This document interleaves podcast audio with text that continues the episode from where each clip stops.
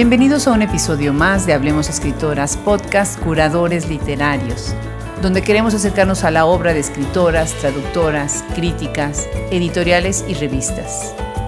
Síganos cada semana en las plataformas más conocidas para audio y visite nuestra página web www.hablemosescritoras.com. Hoy tenemos el gusto de entrevistar a la escritora mexicana Brenda Lozano. Yo soy Adriana Pacheco.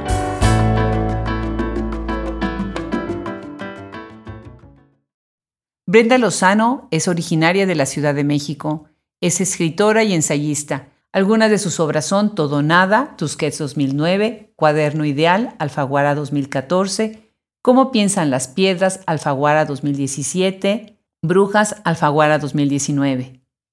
Forma parte de la antología 22 Voces Narrativa Mexicana, volumen 1, compilado por David Miklos, libro Mala Letra 2015.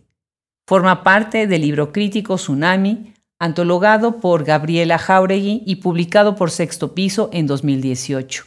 Su libro Cuaderno Ideal fue traducido al inglés con el título Loop por la traductora Annie McDermott y publicado por la editorial escocesa Charco Press.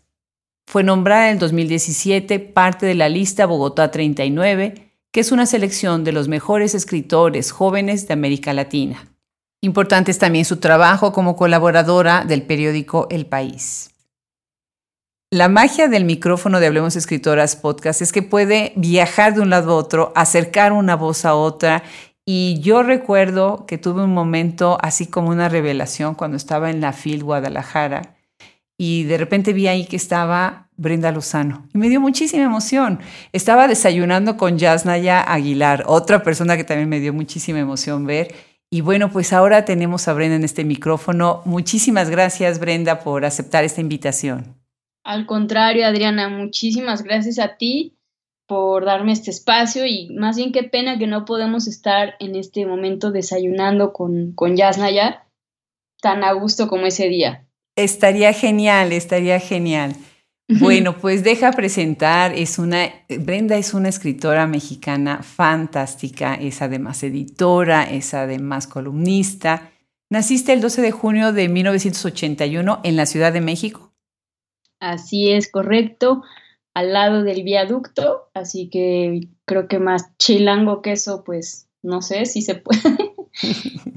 y para más detalles astrológicos, Nací a las 2.58 de la mañana. es muy tierna mi mamá cuando habla de, de, por qué sabe preciso la hora, porque bueno, supongo que no es tan fácil recordar este con minutos, ¿no? Yo en general luego no me acuerdo, pero... Wow. Entonces, ¿eres una escritora madrugadora o eres una escritora nocturna? Sabes, creo que no sé, tal vez cuando estaba más en la, en la carrera, en la universidad, sí podía trabajar pues a lo largo de la madrugada y llegar muy fresca por la mañanita con el pelo mojado, habiendo dormido muy poco, pero la verdad es que no, ¿sabes? Creo que prefiero más trabajar por las mañanas que, que por las noches. O sea que muy madrugadora, muy, muy madrugadora, no. O sea, me gusta que ya esté el sol bien puesto allá afuera. Genial. Platícanos un poco más sobre tu formación y cómo es que llegas a la literatura, a las letras. Híjole, la verdad es que no, no estoy muy segura. O sea, creo que, no sé, a veces cuando escucho gente, por ejemplo, que creció en familias en donde había libros o o crecieron en ambientes en los que, pues, bueno, no sé, venían escritores o intelectuales, cineastas, qué sé yo, como que lo miro con mucha, como, wow, ¿no? O sea, qué padre crecer desde chiquito viendo que existen todos esos mundos y, y esas narrativas, ¿no? Me parece increíble, pero no fue mi caso y, y no lo digo tristemente, sino como que simplemente, pues, Así es, y al contrario, creo que fue muy feliz para mí el descubrimiento de, de esos mundos, ¿no? Y descubrir, pues, los libros para mí fue, o sea, en mi casa realmente había libros muy, muy, muy de relleno, diría yo, casi que de fondo de, ahora que hemos usado tanto el Zoom, un poco más como de, como que dan el, el pantallazo, ¿no? Pero eran eso, como, como casi que un póster detrás, un fondo, un, un algo que había ahí atrás, pero no, no tenían en sí nada que te llamara, o sea, eran si acaso por ahí un diccionario, si acaso por ahí una enciclopedia o alguno que otro libro que era más un roperazo navideño que, que literatura. Entonces, pues no sé, o sea, ciertamente no me vino de, de la casa ni de la familia, pero bueno, si acaso te pedían un libro para trabar una puerta o planchar algo, o sea, como ese tipo de cosas, ¿no? Pero no, no crecí en un, ambiente en donde, no sé, la cultura fuera como que, oh, vamos a hablar todos de, tal cosa. Me hubiera encantado, o, o no, no lo sé, también fue muy divertido que fuera como fue, pero creo que viene más en la adolescencia, la verdad. Justamente, eh, bueno, hice una primera comunión muy tardía, este, tenía yo como 12, 13 años, y justamente tenía una tía que le gustaba mucho y todavía lo hace, como hacer regalos, ¿cómo decir? Reciclar, es ecologista también con los regalos. Y entonces algunos regalos que ella como que igual y no, no sé, no le, pues no sé, siento que, que ve que pueden tener otra, otra vida o otro interés en alguien más, pues te los da, el famosísimo roperazo, como se dice aquí en México. Y me dio uno de esos libros que para mi grandísima suerte, porque realmente lo considero una, una suerte muy grande, era un libro de poemas de Fernando Pessoa, en una edición, en una edición bastante grande y, o sea, digamos que como regalo, pues eh, funcionaba, o sea, era, era un buen regalo, tenía buen peso y todo, ¿no? Eh, y pues recibí eso de primera comunión, pero uno de los primeros eh, poemas que yo leí, más allá de los mamotretos horribles que te dejan leer en la escuela, fue un verso, el día que yo hice la primera comunión de Fernando Pessoa, perdón, un poema que dice, si Dios no tiene unidad, ¿cómo la tendré yo? Y a mí ese, ese poema, la verdad es que me revolucionó la vida. Yo acababa de, este, yo era, yo, yo rezaba con las manitas juntas, o sea, yo, yo iba eh, a la iglesia, yo creía en Dios. Este, entonces, para mí fue muy revolucionario ver eso escrito, fue como, ¿qué está pasando aquí, no? Entonces, eh, para mí fue una explosión, o sea, la literatura me llegó como, me llegó como una, como una granada que tenía en las manos y me explotó, pero que se me perdone la metáfora, no quería ser bélica, sino más como festiva o explosiva. Entonces eso, realmente me explotó sin darme cuenta y, y esa noche me acuerdo de haber tenido los 12, 13 años que tenía y haber pensado, mira, ahí regreso un poco a mi madre. Yo no puedo calcular qué edad tenía y mi mamá se acuerda de minutos y horas de, precisas de todo lo que le ha pasado, pero, pero bueno, no es mi caso. Entonces yo tenía por ahí de 12 o 13 años y sí me acuerdo de haber pasado esa noche realmente pensando, ¿qué es esto? O sea, no puedo creer, ¿qué es esto?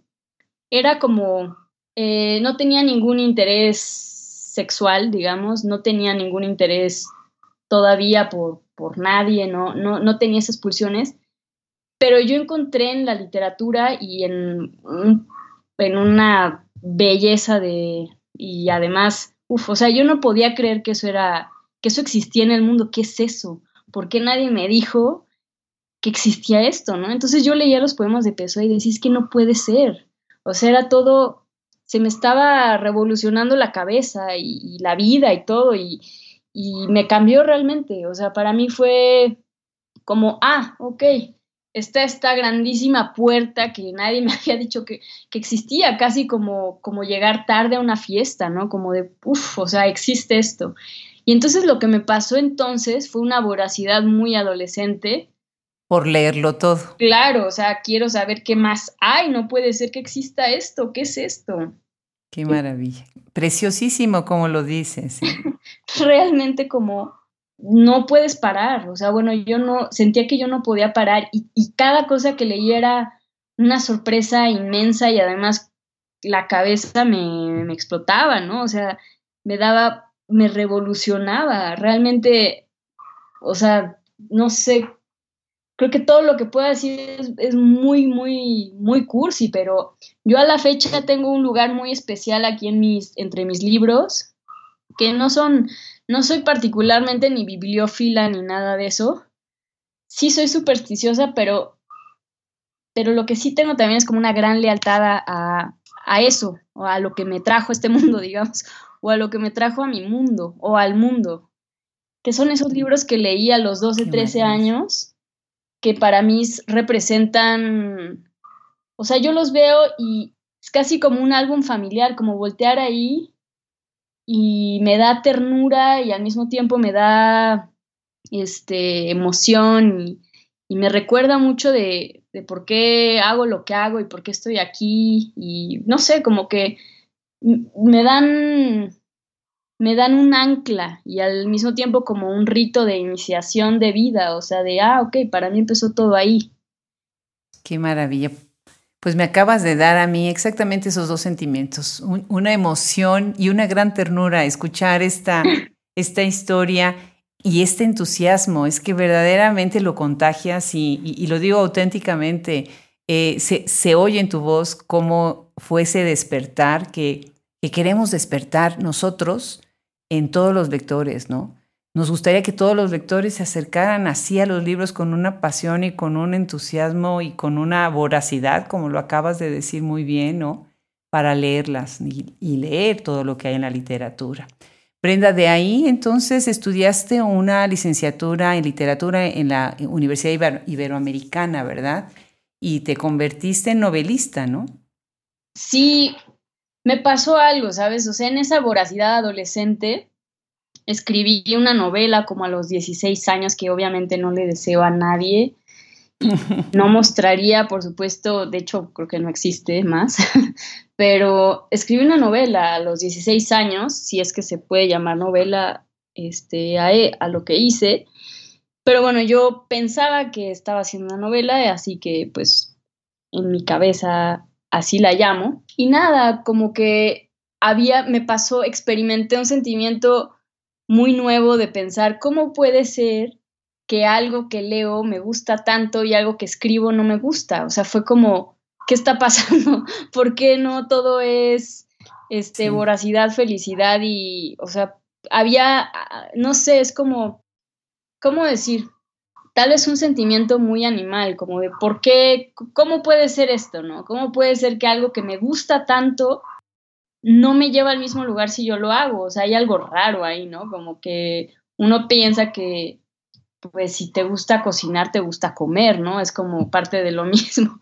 Este, y, y no sé, experimenté una sensación muy extraña de haber leído algo que no me gustó y que yo hice.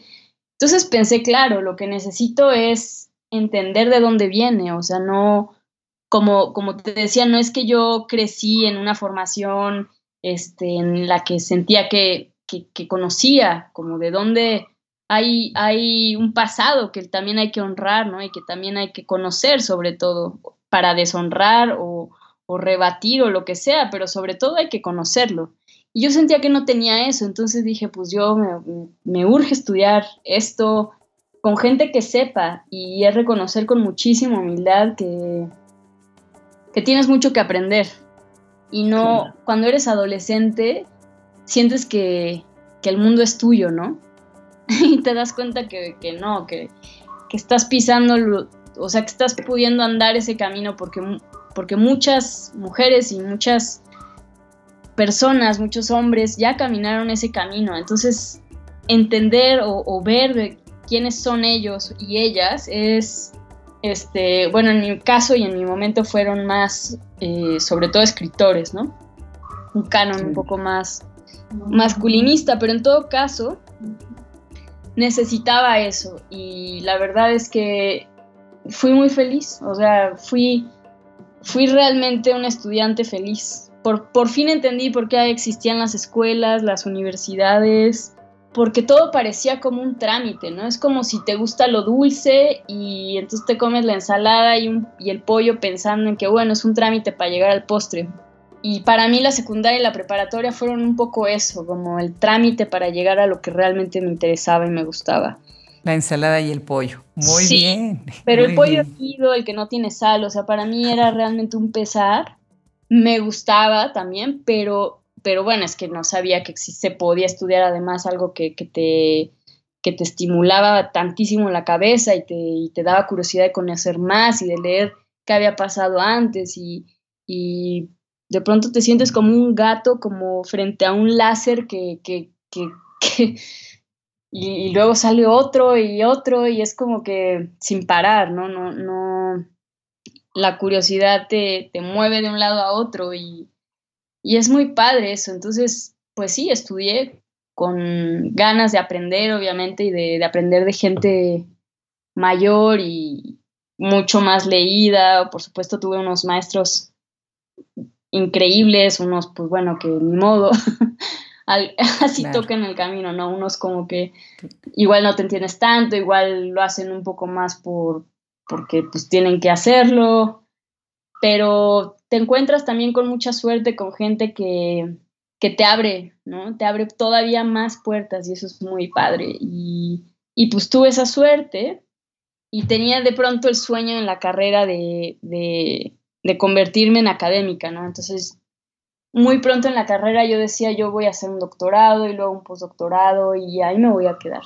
Pero el, pues va cambiando, ¿no? Y el camino también tiene eso de, de, no sé, de melodioso, de irte dando cuenta que, pues a veces las bifurcaciones son más interesantes que las distracciones son más interesantes a veces que, que lo que te puedes proponer, ¿no?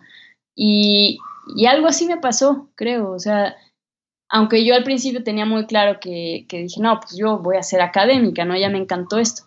Pero la verdad es que siempre me gustó leer y escribir, o sea, en el fondo lo que me tenía ahí era muy claro y fue cosa de, tiempo. Entonces, al terminar la carrera, o tal vez ya en el último año de la carrera, empecé a escribir todo nada, que, bueno, sí sabía desde el principio que se iba a llamar todo nada, de hecho, estaba muy emocionada cuando descubrí el título en mi cabeza, pero pues bueno, le faltaba una novela al título y eso no fue tan divertido porque pues había mucha inseguridad, eso, o sea, también en un contexto que es muy violento con las mujeres, de muchísimas maneras, ¿no? O sea, de entrar a, eh, a un salón que puede estar, por ejemplo, predominantemente lleno de mujeres porque la literatura está vista como una como un oficio casi que mientras se casa, ¿no?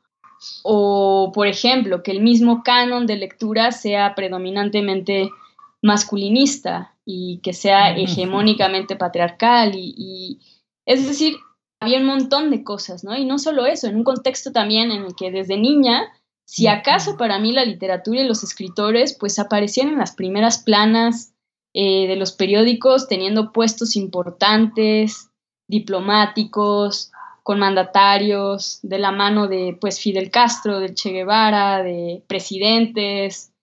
Ser escritor era ser hombre y ser escritor era ser un hombre blanco, ¿no? Entonces para una joven de 20, 22 años en la Ciudad de México, asumirse como escritora o decir soy escritora o quiero ser escritora, de entrada ya te ponían un problema, ¿no? Porque tú qué ibas a escribir si los libros predominantemente están escritos por hombres y, y ese era un problema, la verdad. Y no quiere decir que no haya habido escritoras, quiere decir que dónde estaban las escritoras o dónde estaban en las primeras planas o dónde estaban en la televisión o en, o, o en los libros o en las librerías o en las bibliotecas. Era difícil. Incluso estudiando una especialidad en literatura era difícil. Entonces, es difícil cómo te sitúas ahí, porque entonces te sientes un poco como corista, ¿no? Como, ah, bueno, pues a mí me gusta muchísimo, pero yo lo más que puedo aspirar es a este, ser lectora y nada más.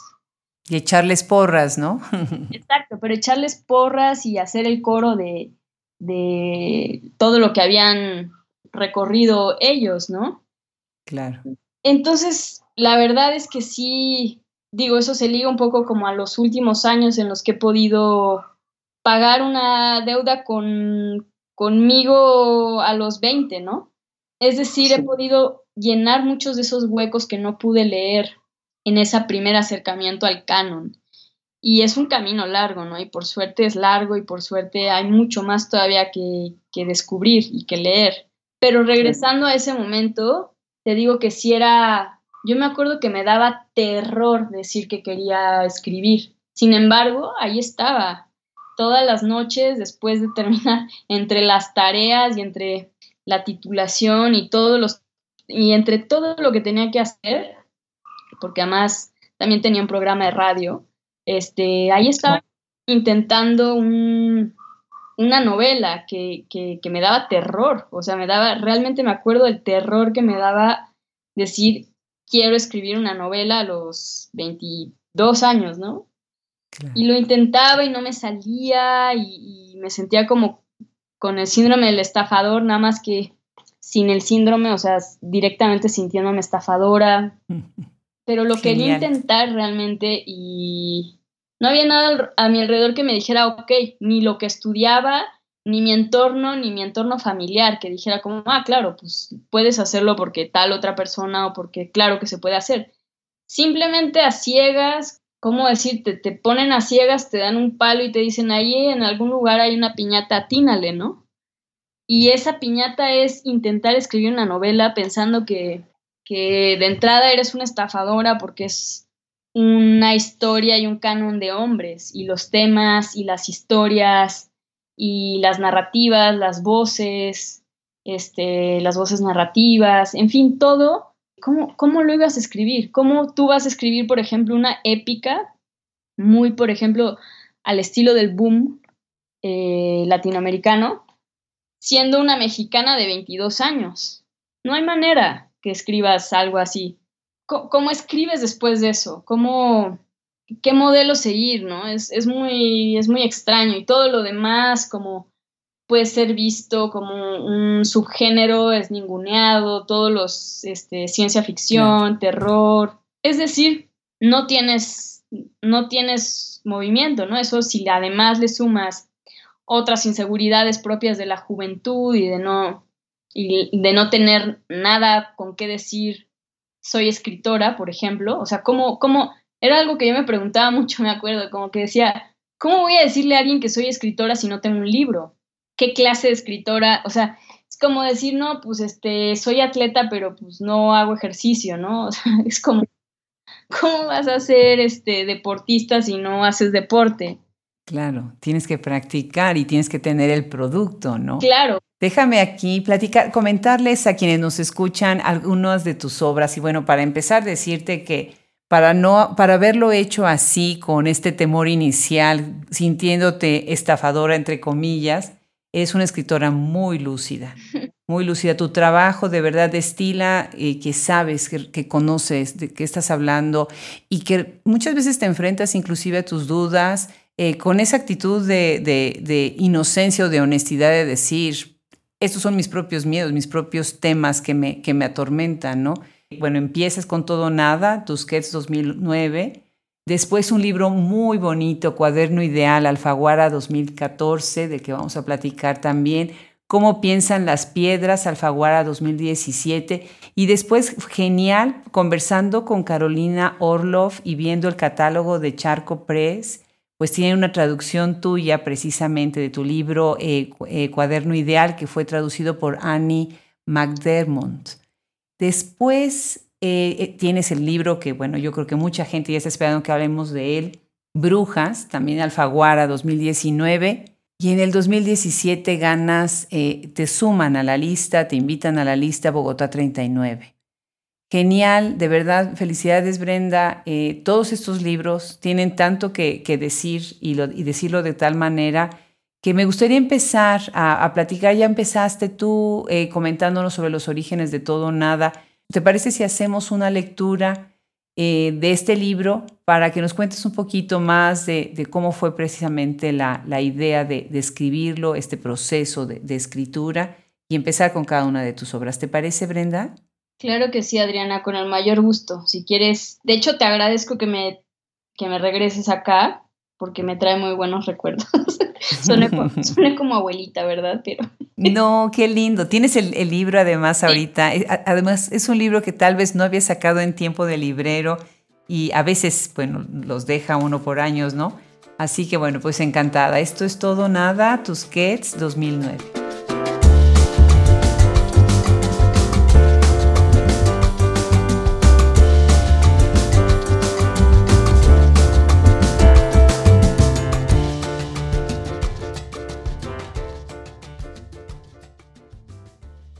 Despierto, despierto con el impulso de empacar.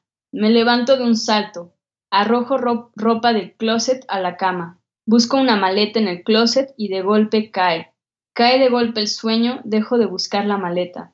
He soñado con una llamada telefónica. Pero no, no cualquiera. Una llamada en la que el abuelo me invita a París a una de sus conferencias.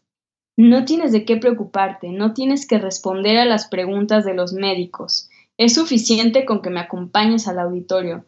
Después de mi conferencia podremos pasear. Prometo que no invitaré a las viudas que seguramente me buscarán. Te llevaré a cenar al mejor restaurante, te llevaré a los mejores lugares. Ya verás, anda, empaco por ti que pasen diez minutos.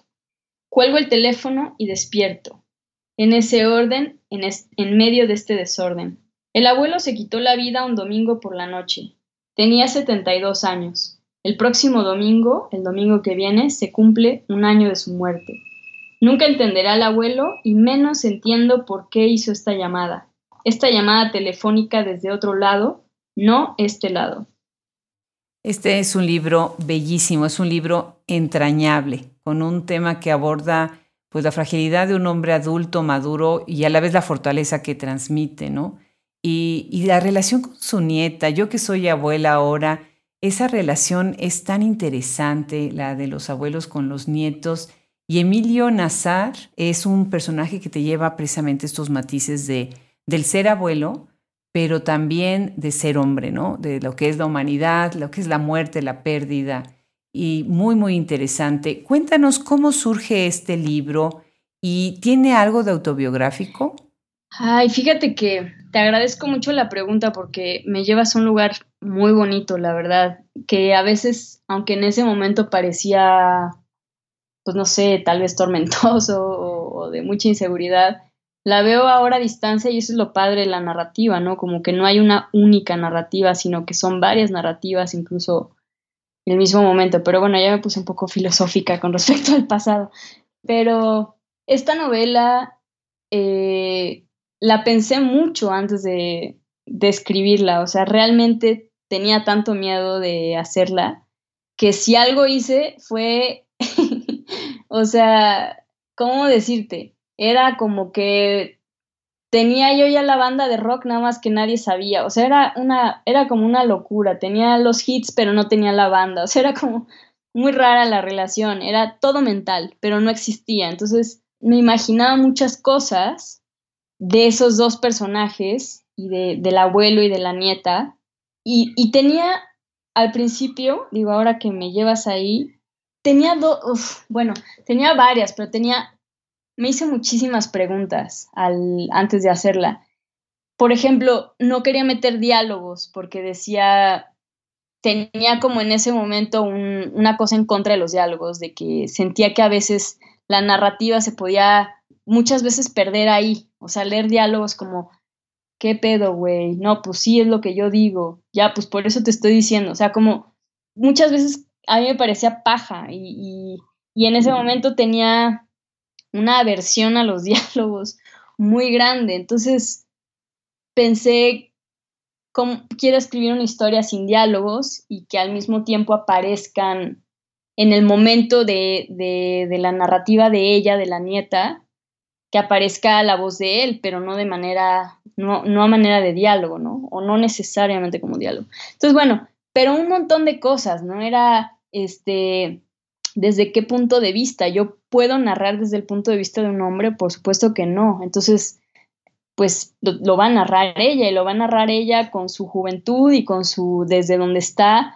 pero al mismo tiempo quería un personaje muy extremo que era pues el personaje del abuelo Y tenía esta idea, ¿no? De que fueran dos personajes muy extremos y muy distantes y que fueran un hombre y una mujer. Y como dices, o sea, en las relaciones de padres, pues uno se, se pelea mucho, uno necesita revolucionarse y, y espalda y cosas así, ¿no? Pero con los abuelos creo que es una relación afortunadamente como muy dulce, ¿no? O sea, parece que todas las espinas ya se llegaron para llegar hasta la fruta más dulce, ¿no? O sea, ya es como, no sé, yo, yo, yo tuve la suerte de, tener una relación con mis abuelos durante varios años y yo notaba eso, todos los si mis padres hacían retratos hablados de sus propios padres, eran monstruos, casi, casi, ¿no? Pero yo conocí a esas personas y yo solo te puedo hablar maravillas de esas personas. Generosos, dulces, empáticos, con un montón de tiempo,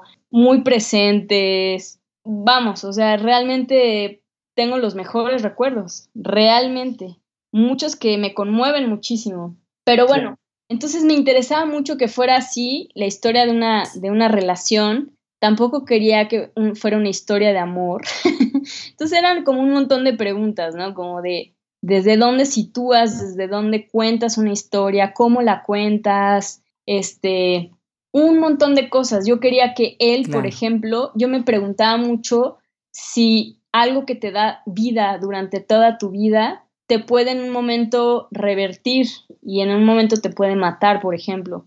Y pensé en este personaje como, como eso, o sea, me acuerdo que las primeras cosas que pensé es, wow, o sea, un gastroenterólogo o un médico que súper prominente y reconocido, que llegado cierto momento lo puede llevar en su contra, ¿no? Y creo que, creo que la vida se trata un poco de eso, ¿no? O sea, creo que puedes, ahora sí que lo mismo que te da vida en un momento dado, si tú así lo quieres, se te puede revertir o lo puedes voltear en tu contra.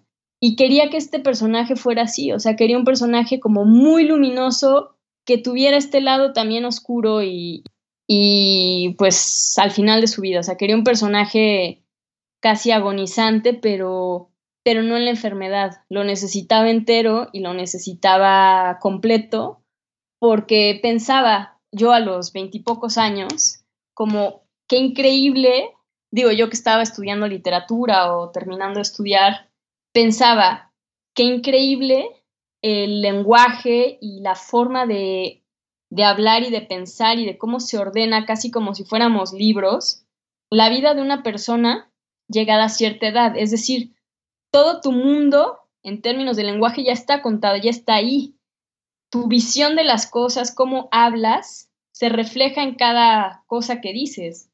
Y eso, muy por encima del culto a la juventud y a la belleza en la sociedad en la que vivimos, yo me parecía muy increíble. O sea, a mí me parecía mucho más valioso lo que un personaje en un momento así de la vida podía decir que un joven.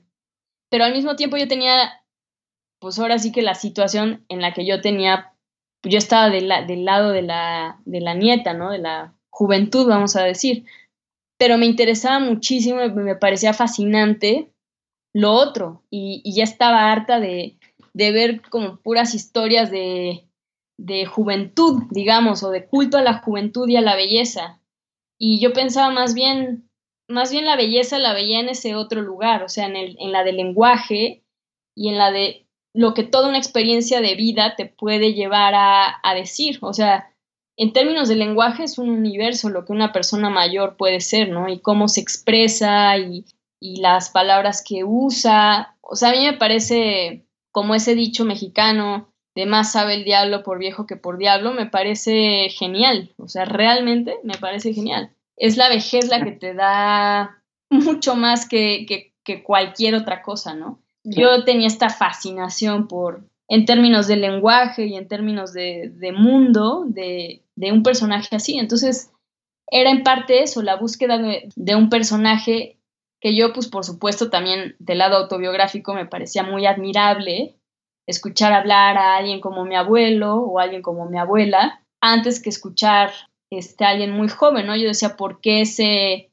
por qué el mundo hace tanto culto en torno a la juventud cuando esto es maravilloso, o sea, o, muy interesante, o, mucho más profundo, o mucho más ligero, o mucho más gracioso a veces, ¿no? Déjame dar un ejemplo acerca de esta profundidad de la que hablas. Hay una parte en donde dice, bueno, tienes un epígrafe en el capítulo 5 de este libro que dice, nadie quiere verse a sí mismo, por eso y por fortuna existe el otro. Mm. Y el libro está salpicado de aforismos, de filosofía, de Proust, de, pues de un divorcio de entre los abuelos, en donde la abuela es la que quiere divorciarse, un tema casi prohibido para esa generación, ¿no? Cuestionando un poquito roles asumidos, impuestos a las mujeres, ¿no? Y por otro lado, el tema que atraviesa también, pues es el tema de la muerte, ¿no? A través de un suicidio, casi casi es como un lugar em, de privilegio, ¿no? Saber la manera como acabas con tu propia vida es una ventaja, ¿no? De unos cuantos que es en el momento en que se la toman, ¿no? Hacerlo es otra cosa, pero, pero ese, es el, ese es el privilegio, ¿no? El derecho de hacerlo. Y me parece fascinante cómo se va intercalando muchas ideas filosóficas también a lo largo del libro. Y sí, siento que la lucidez de Brenda Lozano también raya en la sabiduría de esta persona, como una persona mayor. Eso es, eso es divino, ¿no? Platícanos un poco sobre precisamente esta relación que tiene Proust eh, con, con, Emilio Nazar en, en, el libro? Pues yo pensaba, o sea, me, me, preguntaba mucho cómo sería un personaje así, ¿no? O sea, cómo sería la vida de un hombre que es reconocido, que es un médico, o sea, que en un país como este es una profesión pues bien loable y bien necesaria, que sea un hombre como proveedor, muy patriarcal, pero al mismo tiempo con una pequeña frustración que es el arte, ¿no? El, no sé, como la típica historia del médico que igual le gusta pintar y tiene unos cuadros horrorosos, pero es un, un médico prominente, ¿no? Y muy reconocido. O sea, como ese, vamos a decir, como esa mano izquierda o ese, sí, esa mano izquierda, ¿no? Que, que igual te hubiera gustado desarrollar. Entonces, la idea de que la nieta sí se hubiera dedicado a algo que él le producía tanta admiración y tanto placer, podía ser un vínculo entre ambos. Entonces, más que, más que lector, me interesaba que hubiera entre esas historias escritas también un vínculo entre ellos dos, que él no había tenido con nadie más en su familia. Entonces, era parte de, de la relación, digamos, más que vamos a decir que Proust como tal o de lo grande que, puede ser o no, era más como, va a sonar muy mal esto, pero era más como un prop.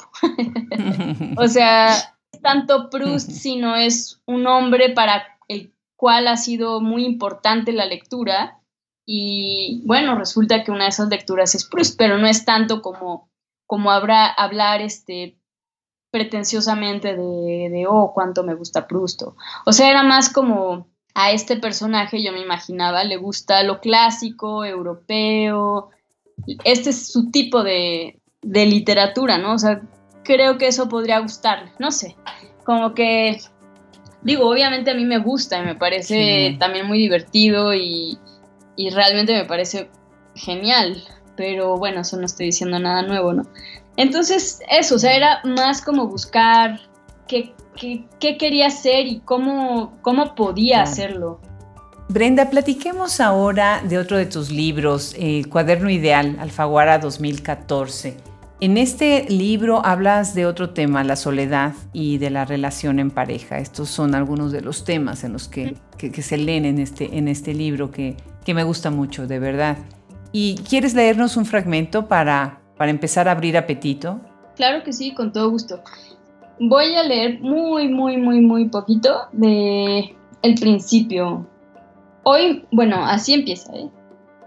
Hoy me sonrió un enano. Es un libro que está narrado en fragmentos, entonces el primero es ese. Y el segundo es, cuando niña pensaba que el sacapuntas eléctrico era lo que me separaba de la vida adulta. Entre el sacapuntas de plástico azul y el sacapuntas eléctrico en la oficina de mi padre o en el escritorio de la maestra estaba la distancia entre la infancia y la vida adulta. Genial. Este es un libro muy interesante en el formato, en cómo estás experimentando con la, con la redacción, con, la, con aforismos, con frases cortas, con tiempos, eh, con distintas voces que se están eh, sobreponiendo como si fueran capas. Eh, yo lo siento como si fuera una cebolla que estás pelando y estás entrando de una capa a otra, ¿no? Eh, ¿Cómo es que surge Cuaderno Ideal? Desde el punto de vista inclusive del título, ¿no? El Cuaderno Ideal. Y bueno, para los que nacimos en México, el cuaderno ideal era lo que nos mandaban en el colegio para la lista de útiles, ¿no? wow. Bueno, pues la verdad es que aprovecho para, ahora sí que para tirar dos pájaros de un tiro, hasta tres. Creo que muchas veces los títulos se me aparecen antes que las novelas, porque de alguna forma marcan el camino. O sea, es como, por ejemplo, solo para regresarme un poquito, o sea, todo nada para mí era el resumen de la novela, o sea, yo ya casi que no, no necesitaba escribir la novela, porque según yo en ese título estaba todo lo que quería contar. Dos personajes que representaban esas dos palabras, que eran muy extremos, que estaban en momentos de vida muy distintos, y al mismo tiempo juntas tienen un significado de nada, también puede ser un verbo en esa frase, y, y todo nada me gustaba la idea de que el pasado pudiera siempre estar, o más bien que el pasado siempre está nadando en presente, ¿no? Que todo siempre está nadando contigo, enfrente, todo flota enfrente de ti, ¿no? Y es muy curioso cómo el pasado flota como objetos en el agua, y eso me gustaba. Y, por ejemplo, Cuaderno Ideal es otro momento de, vida y casi te diría como, como cuando estás creciendo y no hablo en términos de, de la literatura como crecimiento, porque no creo que haya tal cosa, pero sí me gusta mucho gráficamente imaginar como cuando vas creciendo y pones en el marco de la puerta una rayita y luego unos meses más adelante una rayita más arriba. Algo así, o sea, es otro momento de vida y desde las portadas, que es algo que me gusta muchísimo haber podido elegir todas, cuaderno ideal para mí representaba mucho de lo que para mí es escribir, en el sentido de que nunca nada está acabado y todo siempre tiene algo de ideal también, como, como de, ideal, de ideal inalcanzable, ¿no? Entonces, un cuaderno ideal para mí que era, pues casi que la antinovela, ¿no? O sea, una novela que está ocurriendo en tiempo presente, que es fragmentaria, que no necesariamente tiene un inicio, clímax y final, es decir, cuestionar también qué es la narrativa, cómo se cuentan las historias, por qué necesariamente tienen que tener esa estructura, ¿no? Como aristotélica o, como muy conocida de eso, ¿no? Del, inicio, el desarrollo y, bueno, clímax y final, ¿no? Claro. Ahorita que hablas de las portadas, estoy pensando, por ejemplo, en la portada de Brujas y has comentado, eh, Amalia Pica es quien, quien hace esa portada, ¿verdad? No, mire esta belleza, o sea, una cosa que a mí me gusta mucho es que las portadas, bueno, para mí son, es como mi pequeña galería porque son artistas que me encantan y son artistas que están vivos, que son jóvenes y que de hecho todos los trabajos de ellos me parecen increíbles. Eh, soy muy fan de, todos y, y, casi que te diría me encantaría seguir escribiendo libros porque quiero más, quiero más arte en mis portadas. Y sí, Brujas que bueno, es la palabra muy sencilla y se trata de eso, o sea, creo que es una promesa que se cumple. Eh, eh, la portada sí es de una artista argentina que se llama Malia Pica, que me parece una artista increíble. Y una cosa que me gusta de las portadas en general es que no te digan de qué se va a tratar la novela o, por ejemplo, que no te retraten la cara del personaje o, o ya sabes, como que ver en, la portada algo que te condiciona la ficción, a mí me, produce problemas.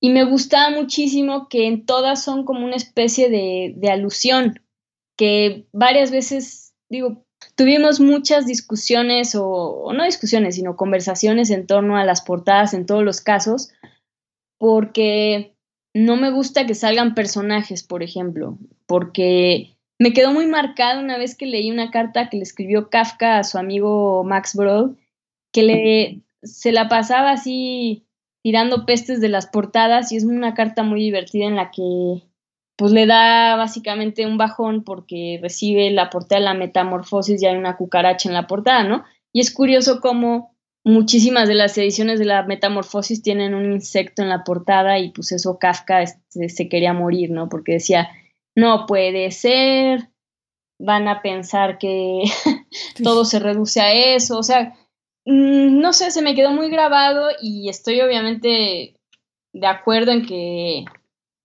no sé, no me gustan las cosas que te condicionan la imaginación. Claro, tienen que ver, entren al catálogo de Hablemos Escritoras podcast en nuestra página web, van a ver las portadas de los libros de Brenda y sí, efectivamente, ahorita que lo estás diciendo así, eh, todas son muy especiales y de verdad que sí. Ahorita que ya estamos hablando de Brujas, que es un libro impresionantemente bueno, Alfaguara 2019, tratas un tema que a mí me fascina, ¿no? Esta idea de lo feminizado, ¿no? De estas relaciones eh, complicadas entre familias, la urbe, el campo.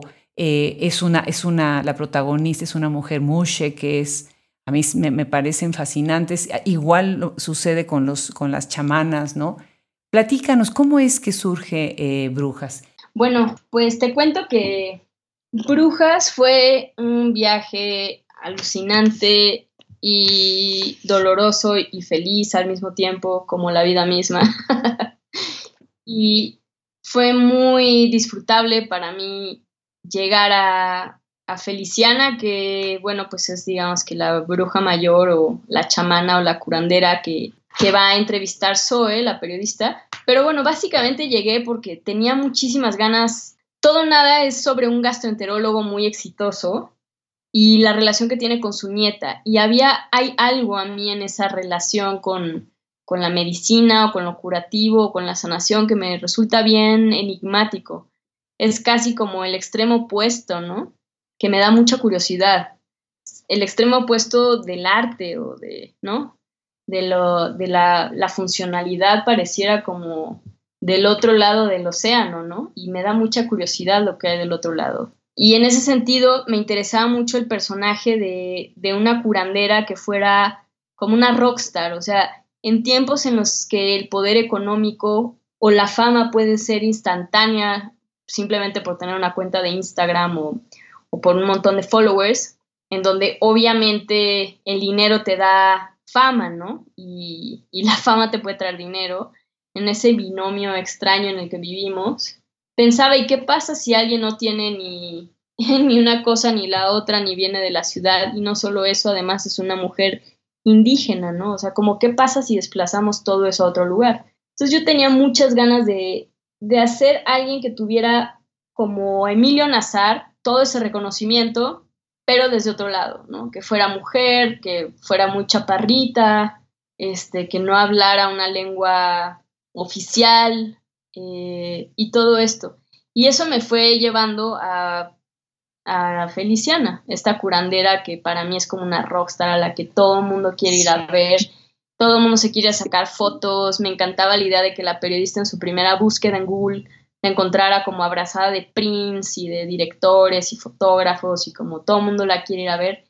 Pero entonces la pregunta era más chingona para mí, se me iba abriendo el mundo porque entonces era, bueno, ¿y quién es esa mujer? ¿Y cómo llegó ahí? Era una linterna, o sea, una linterna de búsqueda hasta, hasta el amanecer, ¿no? Cuando ya ves todo más, más claro y es la historia la que ya se te reveló, no importa no importa qué hora del día estés, como que hay algo que se te va revelando y, ese es el camino de la escritura que creo que es el más disfrutable de todos estos procesos y todas estas etapas distintas. Eso, entonces la verdad fue muy, muy, muy, muy padre para mí hacer este libro. Es genial porque además hay como una serie de binomios, ¿no? Está, por ejemplo, lo que acabo de decir, lo urbano, el campo, ¿no? Son dos hermanas, Feliciana, Francisca. Soy Leandra. Son dos oficios, ¿no? Una es curandera, la otra es periodista, ¿no? Eh, muy interesante porque los binomios te ayudan a crear como un espectro más amplio de lo que supuestamente tiene que ser lo, femenino, pero realmente estás hablando de lo feminizado, ¿no? Que es más, ¿no? Este, esta imposición y cuestionamiento, ¿no? De, bueno, realmente qué es lo femenino, ¿no? O sea, ¿por qué feminizar todo en este mundo que todo se está hablando y siempre está dividiendo a través del género, ¿no? De manera absurda, ¿no? Claro, claro, claro. Mi mejor amigo te diría que es porque soy Géminis y porque todo lo, lo entiendo en pares. no había caído en esa cuenta, me tenía que haber fijado el mes en el que naciste y el día. Eso está genial. Brenda, léenos, un pedazo eh, ah. para que podamos oír sobre la chamana. Claro que sí, es un pedacito para que no, no digan que me voy como hilo de media.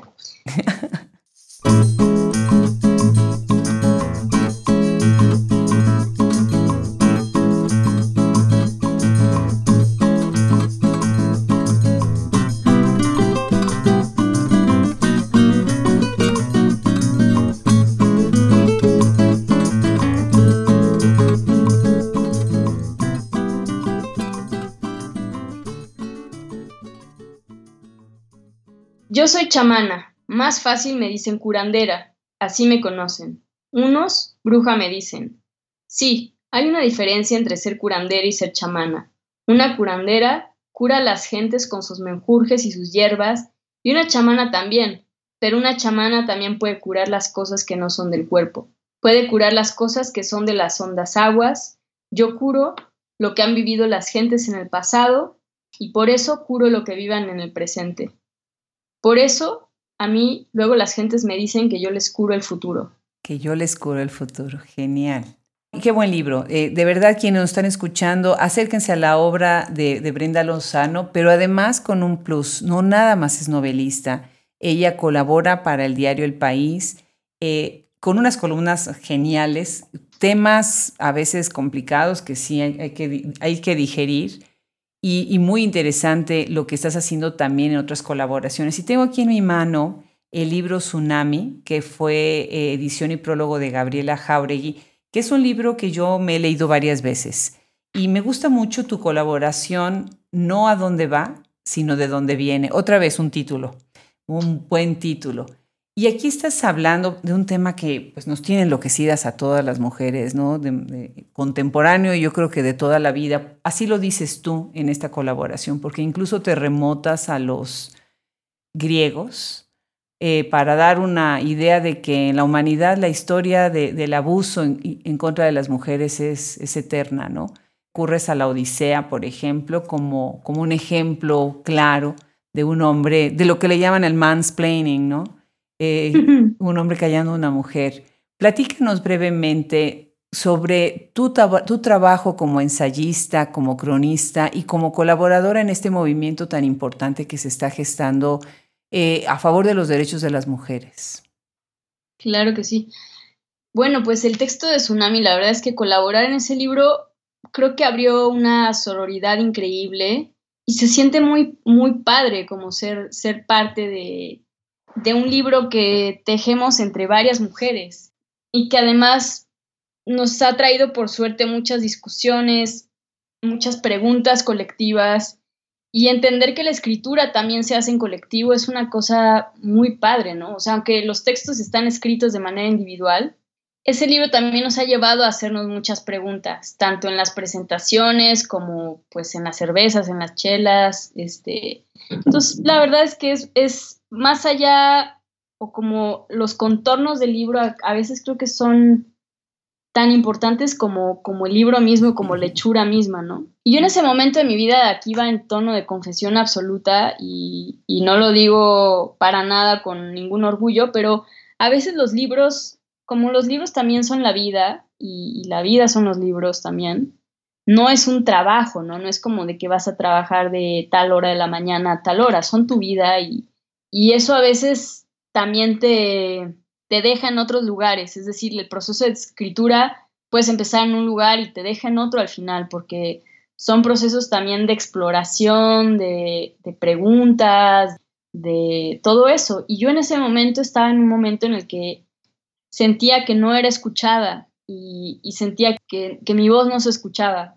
Y fíjate que para mí ese, es, hacer ese ensayo fue contestarme esa pregunta, ¿no? O sea, probablemente ahorita, si hiciera un texto para Tsunami o para un libro con una naturaleza parecida, escribiría sobre otra cosa, pero en ese momento preciso, a mí sí algo me, o sea, me moría de ganas de, de descubrir y de explorar, era de dónde venía el silenciar a las mujeres, de dónde realmente quería escarbar y ver de dónde venía, porque era claramente estaba mucho más allá de la situación que yo estaba cruzando en ese momento.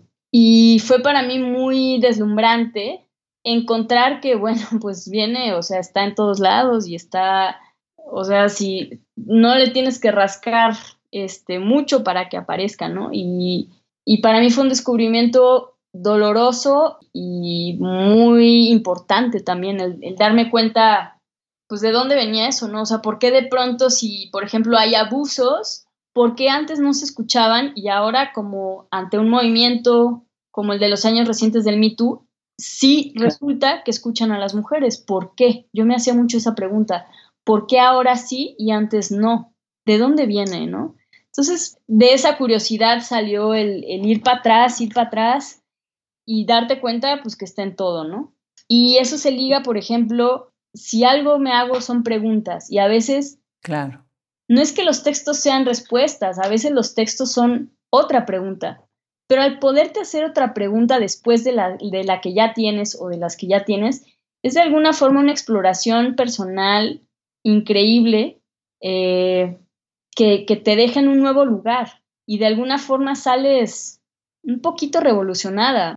O sea, el libro de Tsunami yo creo que a todas nos afectó de una forma muy positiva, porque yo ese día te encontré desayunando con Yasnaya en Guadalajara por ese libro. Y conocer a Yasnaya en persona es una cosa muy importante y muy increíble. Y, y, lo mismo con otras de las que están en el mismo libro. Entonces, los libros también te abren puertas no solo en la imaginación, sino también en la vida real y de formas que te dejan definitivamente en un mejor lugar en la vida, ¿no? O sea, siempre será mejor hacer un libro entre todas cuando el patriarcado nos educa, por ejemplo, a competir entre nosotras, o que la escritura misma es un acto tan solitario que, por ejemplo, por, por hablar ahora de, del espacio que tengo en el país, con el cual me siento muy contenta, muy comprometida y que de la misma forma... No dejen de leerla, no dejen de leerla en el país, de veras genial. Qué linda, gracias.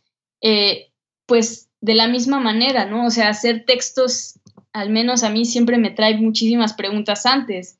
Y creo que si históricamente las columnas han sido espacios como para que alguien diga desde las alturas un poquito como qué ve o qué está pasando o explicar algo, no sé, creo que esos espacios también se pueden repensar y se pueden abrir para otras voces que igual y no son escuchadas o, que pueden ser, o sea, o que merecen un espacio, ¿no? Y, eso es algo que me importa muchísimo. Me importa mucho que sea una escritora muy joven, pueda ser citada en un periódico como El País, o si, por ejemplo, hice un texto sobre la maternidad en, las, en los penales en México, que me parece también muy importante que esas historias tengan esos espacios. En fin, o sea, creo que sobre todo cuestionar lo que nos es entregado o dado, te puede llevar a mejores lugares porque los puedes usar para tender puentes, para contar otras narrativas, para darte cuenta que no, no es una, sino son muchas, ¿no? Y a veces tú, en esas narrativas, eres una escucha. Y escribir no significa imponer. Y ser escritora no significa tener la última palabra. Muchas veces significa solamente tener un oído, ¿no? Y dar un espacio. Y creo que saber escuchar es una cosa que, que si algo me ha escrito, perdón, si algo me ha enseñado la literatura escrita por mujeres, es eso, ¿no? Como, como lo dice Viviana Benchunsha, ¿no? Es, ella habla de la escritura de la escucha y me parece bien cierta y, y muy precisa también, ¿no? O sea, como no la de la imposición, no la de la última palabra, sino la de la escucha y la de ceder espacios, la de nombrar, la de dar espacio a otras narrativas y otras voces porque no hay una única forma de hacer las cosas, ¿no? Claro.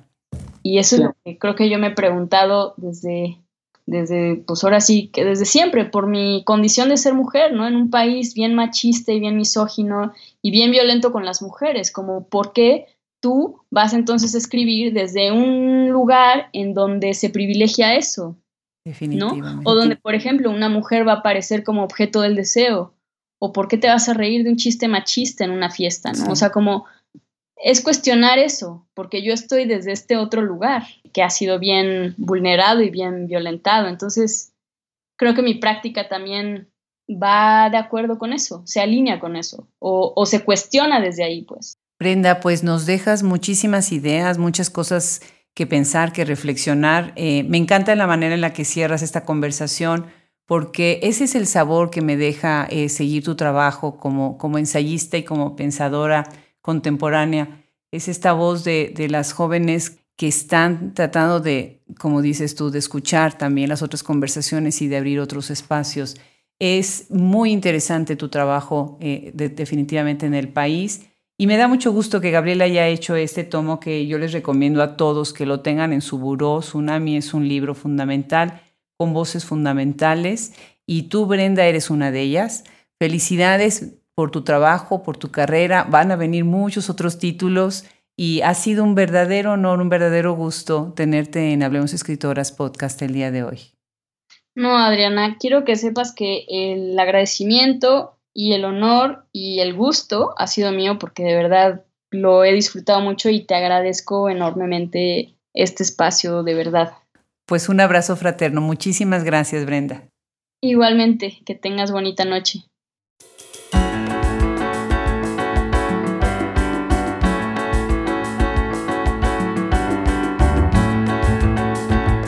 Pues con esto cerramos la conversación con la escritora mexicana Brenda Lozano, a quien ha sido un gusto entrevistar para Hablemos Escritoras Podcast. No olviden visitar nuestra página web www.hablemosescritoraspodcast.com, donde podrán encontrar más sobre su obra.